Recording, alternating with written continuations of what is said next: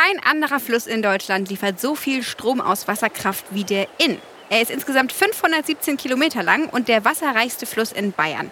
Und er bringt über das Jahr verteilt sogar mehr Wasser bis Passau als die Donau. Mein Name ist Toni Scheuerlen und ich werde mir heute zusammen mit euch den Inn einmal genauer anschauen. Ich befinde mich gerade hier direkt in der Nähe vom Flussufer zwischen Jettenbach und Tögin in Oberbayern. Das Besondere hier, es ist der letzte frei fließende Flussabschnitt des Inn in Bayern. Warum das so ist, was Wasserkraftwerke und Staustufen damit zu tun haben und wie hier die Natur und Tiere geschützt werden, das finden wir raus in dieser Podcast-Folge. Morgen beginnt heute der Umwelt- und Verbraucher-Podcast. Ich stehe jetzt hier gerade in einem kleinen Waldstück und ähm, vor mir geht es hinab zu einem kleinen Strand direkt an dem Inn. Und ich wage mich jetzt mal runter, denn da unten stehen schon Dr. Tobias Hafner und Michael Holzmann vom Wasserwirtschaftsamt Rosenheim. So, ich fange an zu klettern. Oh, Gott sei Dank hat hier jemand ein Geländer angebracht. Hallo! Hallo, Servus. Puh, jetzt habe ich es gleich geschafft. Einen Sprung noch. Oh, ha. Genau. Ach, das ist schön hier. Das ist ja wirklich, das ist ja wie ein Strand eigentlich. Ein Paradies, ja. Jetzt sehe ich gerade, da warten schon Boote auf uns. Die sehen sehr besonders aus. Holzboote. Das sind sogenannte Zillen, richtig? Genau, ja. Und da werden wir jetzt reinsteigen und ein kleines bisschen schippern, den Inn entlang und uns anschauen, wie hier verschiedene Maßnahmen zur Renaturierung umgesetzt worden sind. Bevor es losgeht, müssen wir aber Rettungswesten anziehen. Genau, ohne geht gar nichts. Gut, dann ziehe ich die mal eben an. Und dann geht's ab auf die Zille. Das ist ein recht großes, längliches Holzboot. Warum fahren wir damit? Ja, die Zille ist ein besonders flaches Boot und der Inn hat relativ viele Steine unten drunter, die man jetzt nicht sieht. Und mit der Zille hoffen wir, dass wir jetzt nicht aufsetzen und gemütlich drüber schippern können. Jetzt wird ganz schön windig, aber ich steige schon mal ein. Huh. So, jetzt legen wir ab. Äh, man muss sagen, es fühlt sich ein bisschen so an, als würde man auf den See rausfahren, weil der Inn schon ganz schön breit ist, aber ein relativ flaches Ufer an der Seite hat, bevor es dann mit der Böschung nach oben geht. So. Aber wir sind jetzt noch in der Innenkurve.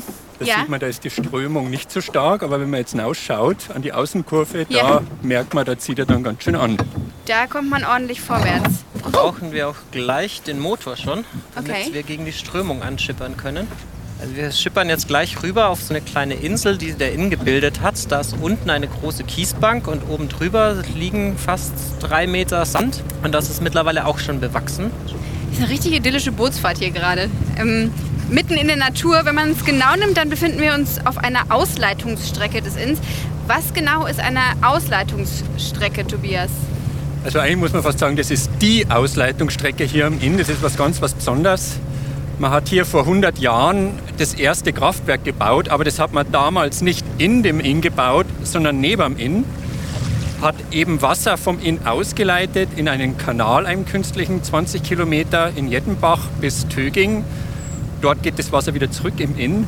Und diese Strecke, wo wir jetzt sind, diese Ausleitungsstrecke, das ist praktisch der alte, noch natürliche Inn. Und man sieht, wie toll, dynamisch man wirklich noch den Charakter vom Inn erahnen kann. Jetzt äh, sitzt da vorne jemand, der ins Wasser stochert. Warum macht er das? Ja, man sieht, der Inn ist total trüb. Das, er kommt ja vom Gletscher runter, von 2000 Meter Höhe. Es ist ja oft grün, Gletschermilch, sehr viel Schwebstoffe. Und der stangelt sozusagen runter und schaut, wie tief er ist, wo sind Steine, damit wir dann, obwohl wir eine Zille haben, eben doch nicht aufsetzen. Jetzt schlängelt sich der Inn hier durch die Natur und kann relativ frei fließen. Das ist ja bei Flüssen und gerade hier beim Inn nicht selbstverständlich. Warum ist das so?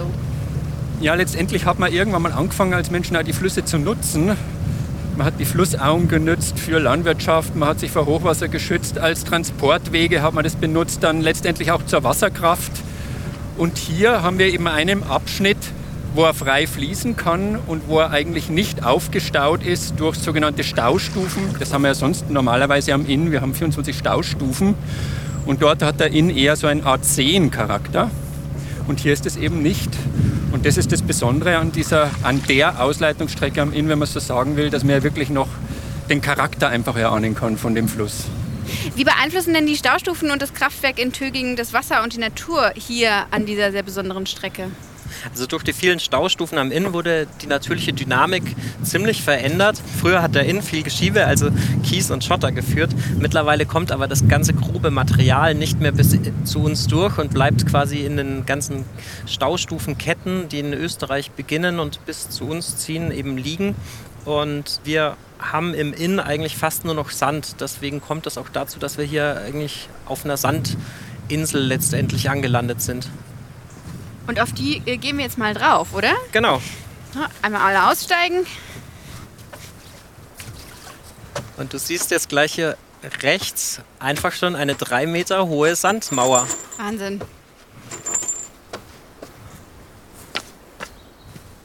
So, So. Wir laufen jetzt einmal ein Stückchen geradeaus auf dieser Sandinsel. Die wird später noch zur Kiesinsel. Und dann werden wir dort vorne wieder von den Booten abgeholt. Sehr gut. Tobias, welche ökologische Bedeutung hat denn die Ausleitungsstrecke? Flüsse sind Lebensadern, wenn man so will. Letztendlich haben die sich da oft früher auch die Siedlungen entwickelt. Man hat sonst Transportwege benutzt, aber sie sind letztendlich auch Lebensadern für Tiere, Pflanzen, die in diesen Flussauen leben. Und man sieht hier, dass wir noch ganz viele Lebensräume haben, die wir am Inn normal nicht haben. Man hört jetzt dieses Kiesbeck hier, wo irgendwie seltene Vögel sind, Flussregenpfeife zum Beispiel. Wir sehen die Uferanbrüche, die sandigen, wo eben Vögel drin brüten können in diesen Höhlen. Wir haben Kiesbänke, was die Fische brauchen, verschiedene Strömungsstrukturen. Und das ist eigentlich ja, hier relativ einmalig an dieser Ausleitungsstrecke. Und vor allem haben Sie hier Ihre Ruhe, weil ich mal annehme, dass hier kaum Menschen hinkommen, oder?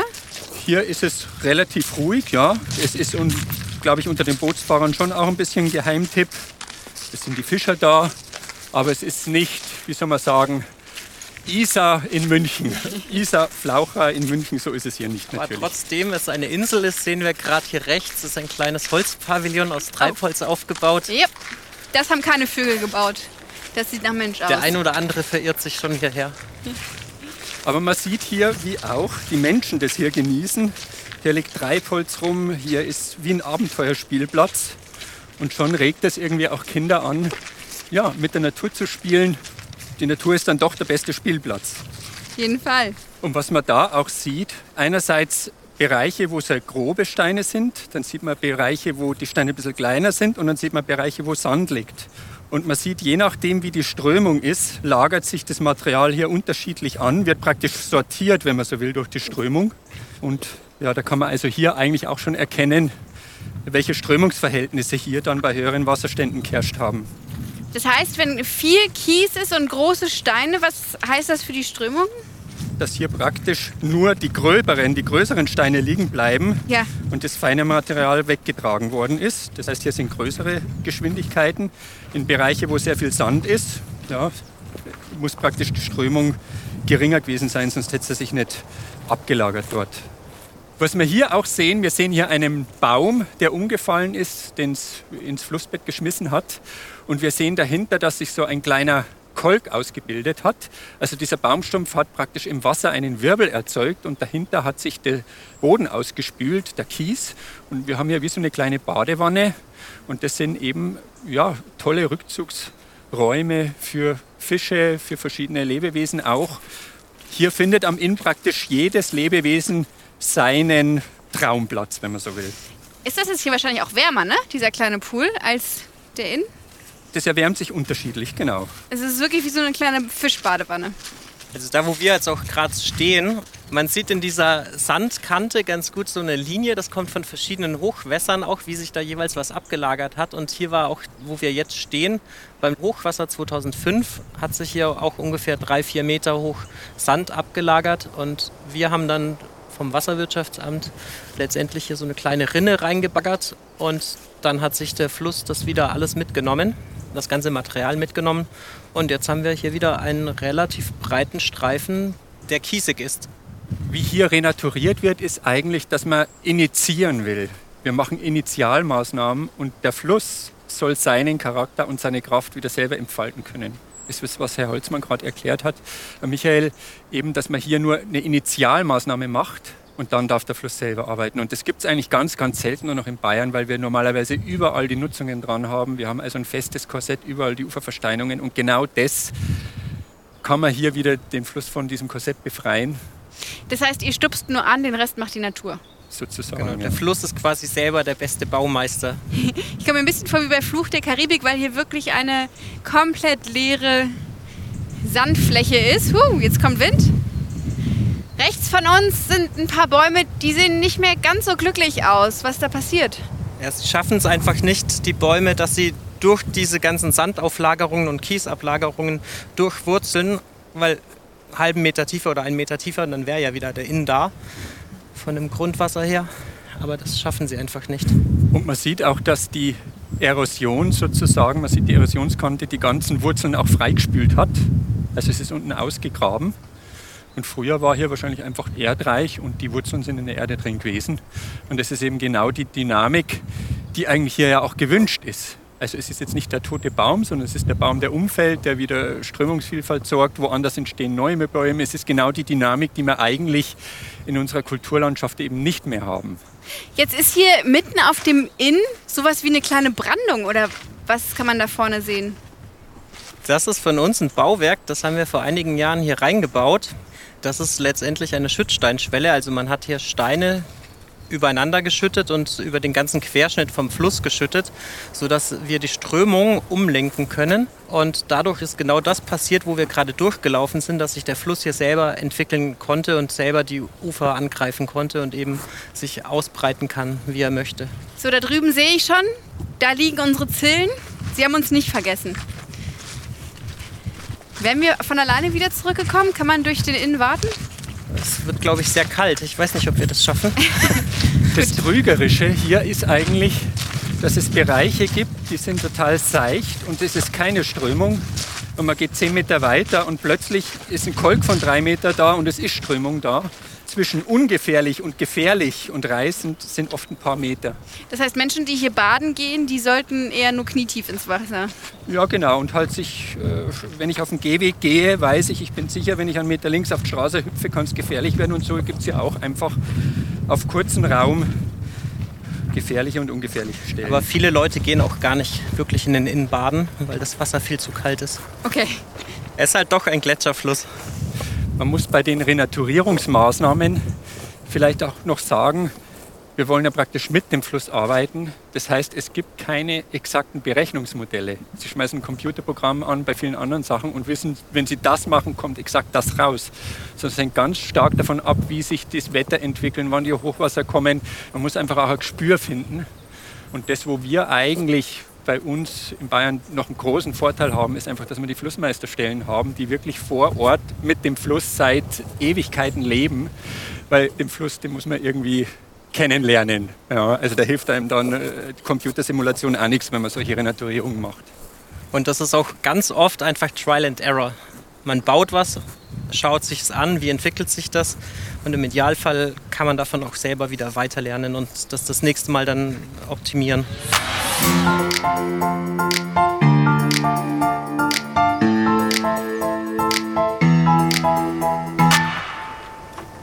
So, wir sind jetzt wieder auf der Zille und jetzt wird man keine Motorengeräusche hören, weil wir uns flussabwärts auf dem Inn einfach treiben lassen können.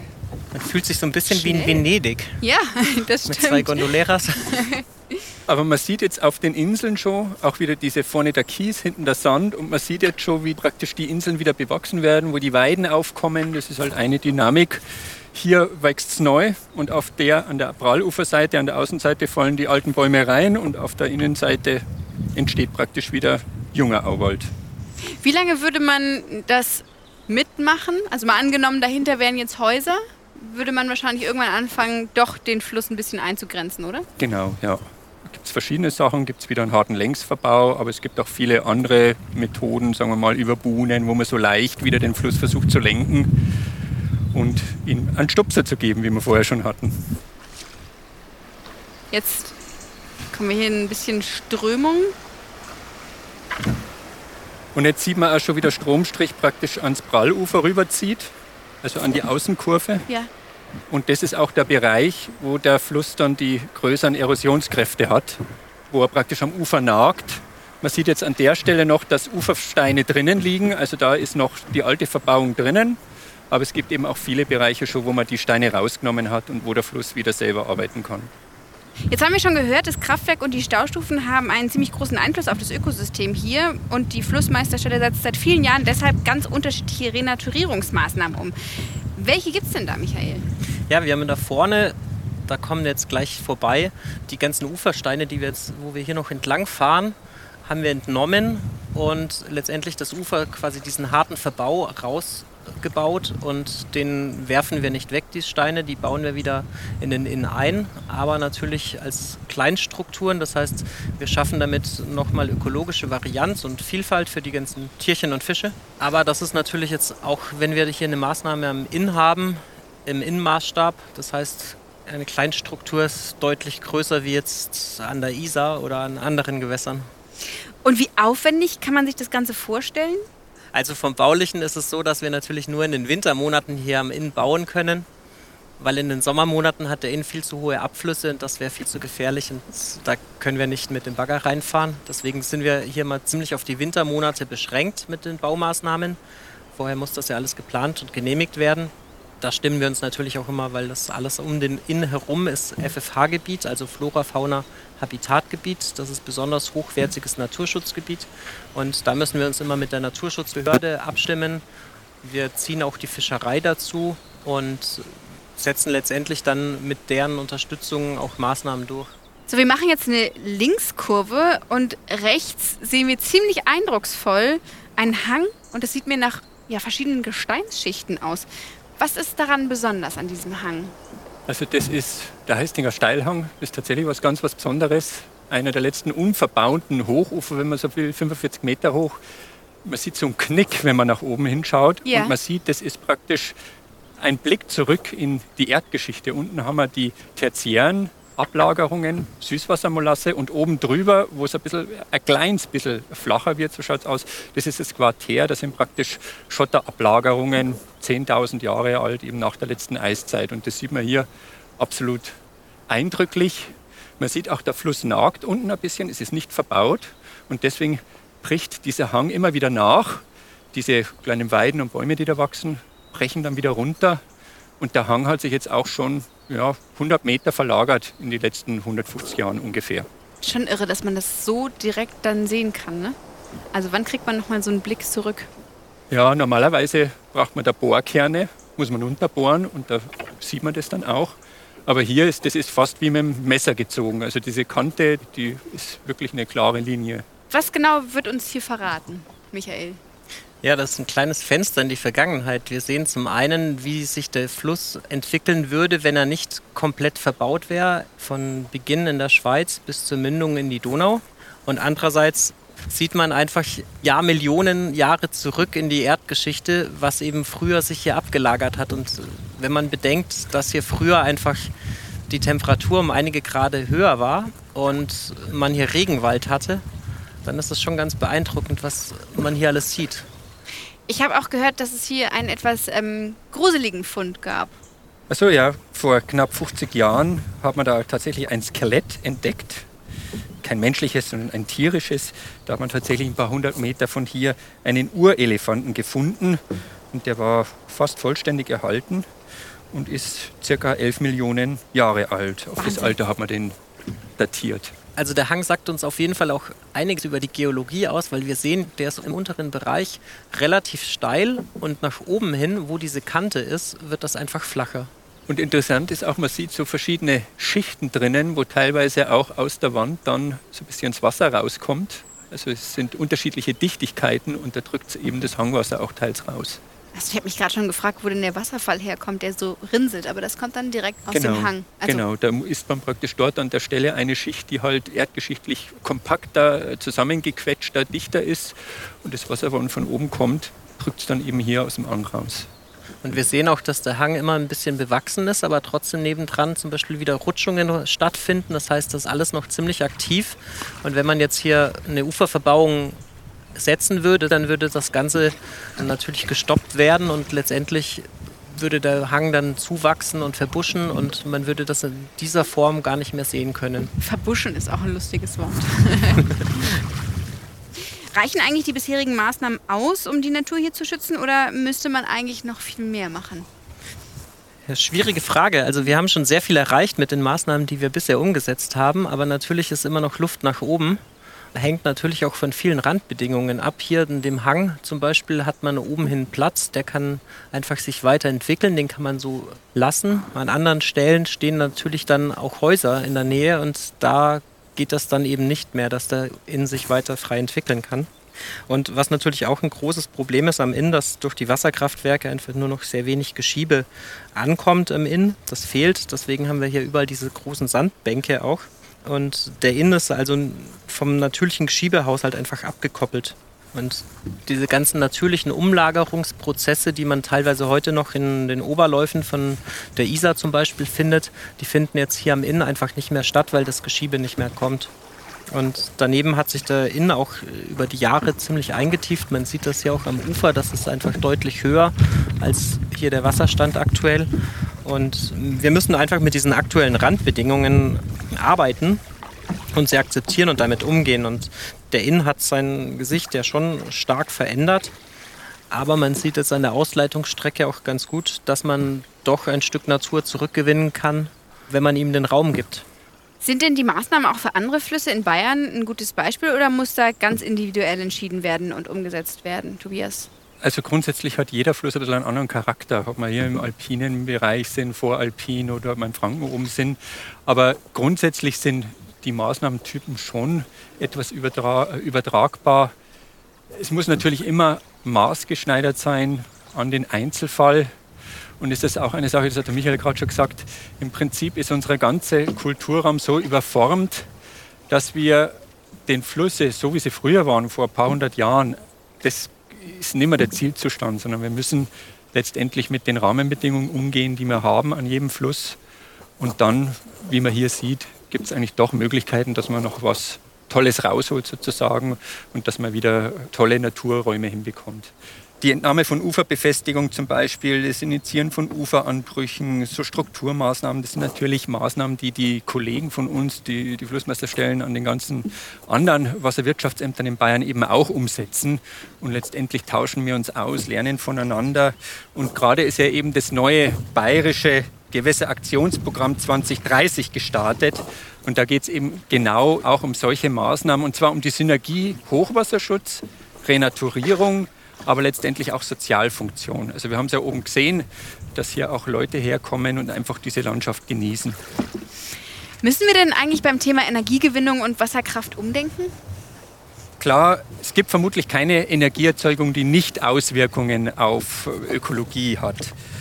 Wir haben hier, das haben wir schon angesprochen, viele Wasserkraftwerke, Staustufen, aber wir haben letztendlich mit dem Kraftwerksbetreiber hier mit der Bund, glaube ich, auch einen Partner, der auch, ich sag mal, ein Herz für Ökologie hat, der die Durchgängigkeit für die Fische an den Staustufen wiederherstellt, der sehr viele Strukturmaßnahmen auch in deren Stauräumen herstellt. Klar sind die Stauräume haben jetzt eher einen Seencharakter teilweise, aber auch dort ist wieder Natur entstanden, ob das irgendwelche Fischadler sind, ob das Vögel sind, die dort brüten und landen. Wir arbeiten eng zusammen mit der Wasserkraft. Wir haben gemeinsame Forschungsvorhaben, zum Beispiel über das Wanderverhalten von Fischen. Wie ziehen die von unten hoch bis rauf nach Rosenheim in die Mangfall rein, zum Beispiel die Nasen. Also ich glaube, wir arbeiten da ganz gut zusammen. So, zack, haben wir die Zille wieder an Land gebracht. Vielen Dank, dass ihr mich heute eine Runde mitgenommen habt. Ich habe wirklich viel über den Inn gelernt, vor allem auch, dass es den Inn heißt. Wie wichtig ist es, die Natur zu schützen und vor allem, welches komplexes Zusammenspiel eine intakte Flusslandschaft eigentlich bedeutet. Also der Mensch, der hat wirklich stark in diese Landschaften eingegriffen und es gibt äh, viele großartige Maßnahmen, wie hier an der Ausleitungsstrecke, die zeigen, dass man echt ein Stück Wildnis zurückerobern kann. Dankeschön. Bitte sehr. Gerne. Schön, dass auch ihr wieder mit dabei wart. Ich hoffe, ihr hört auch nächstes Mal wieder rein. Abonniert uns gerne, damit ihr keine Folge verpasst. Und mehr Infos zu den Flüssen in Bayern und den Renaturierungsmaßnahmen findet ihr auch auf der Homepage des Bayerischen Staatsministeriums unter podcast.bayern.de. Bis zum nächsten Mal. Morgen beginnt heute. Der Umwelt- und Verbraucher-Podcast.